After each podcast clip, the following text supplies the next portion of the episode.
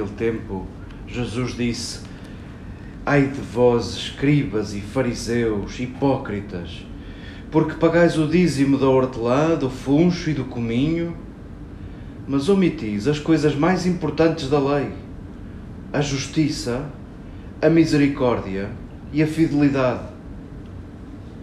Devias praticar estas coisas sem omitir as outras. Guias cegos, quais o mosquito e engolis o camelo. Ai de vós, escribas e fariseus hipócritas, porque limpais o exterior do copo e do prato, que por dentro estão cheios de rapina e intemperança. Fariseu cego, limpa primeiro o interior do copo e do prato, para que também o exterior fique limpo.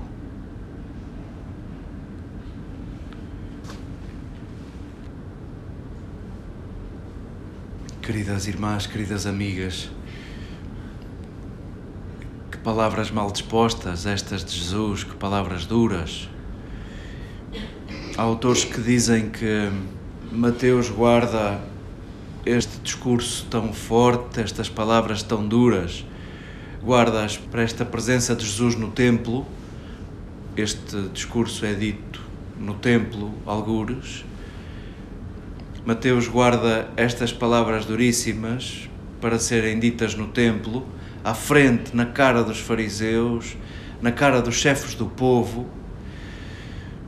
para que se justifique a violência da sua morte, a injustiça do seu julgamento e a violência da sua morte. Assim percebe-se porquê. Assim percebe-se porquê.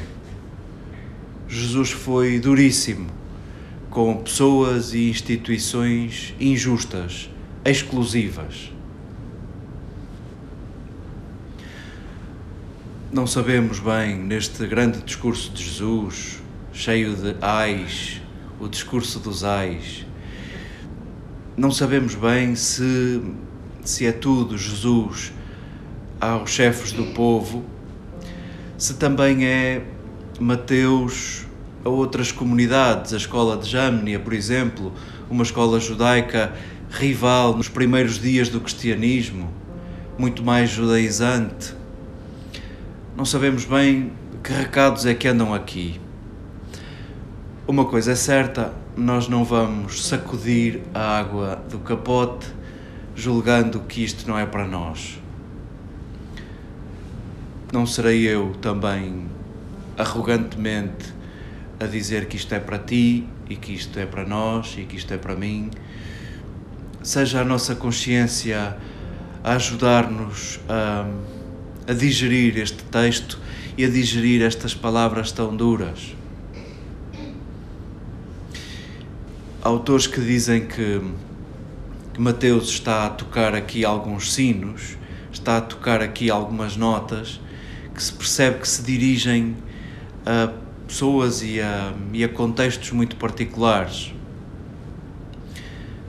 Por exemplo, não chameis mestres, não chameis pai, na terra não chameis pai. Percebemos que começou a chamar-se Rabi recentemente, começou a chamar-se pai a um Rabi em particular. Nós, na vida consagrada, estragamos isto tudo, fomos buscar os mestres para tudo, fomos buscar a categoria do abade, do abas, do pai, fomos buscar o padre, o, o pater, o pai, conseguimos estragar as recomendações de Jesus Há aqui uma data de recados, nós não queremos que isto nos deixe à margem.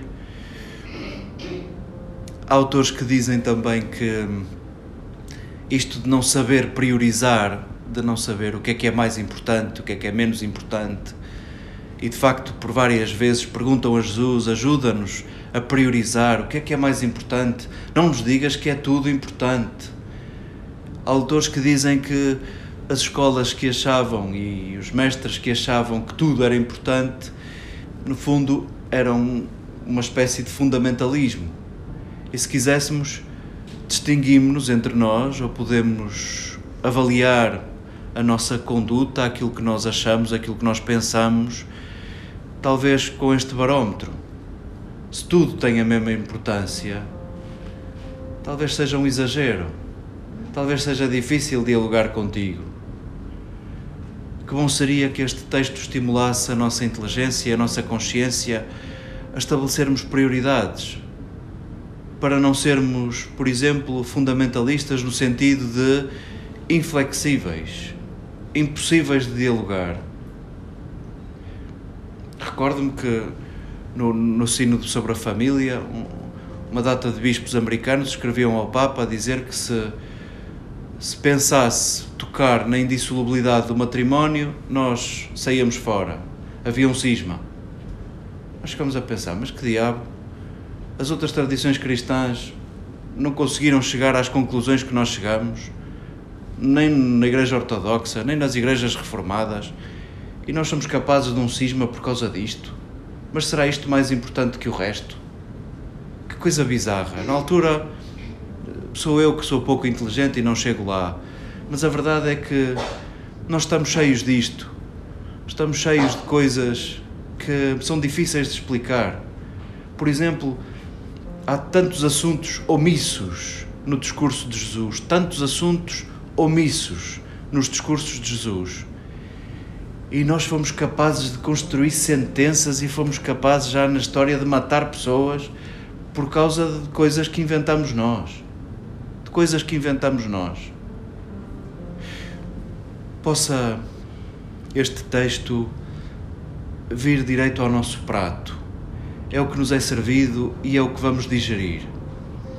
Não nos vamos escusar a dizer que não é para nós e que nós não somos hipócritas.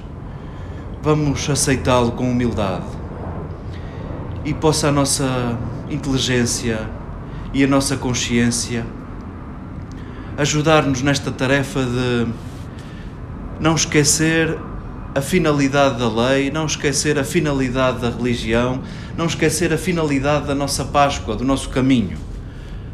A justiça, a misericórdia, a fidelidade a justiça, a misericórdia, a fidelidade.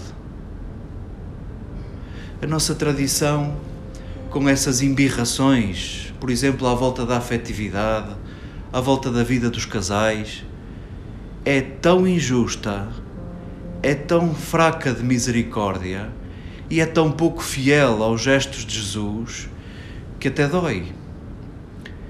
Possa a nossa consciência, a nossa inteligência inspirar-nos, inspirar as nossas palavras, inspirar os nossos gestos e, sobretudo, inspirar as nossas escolhas.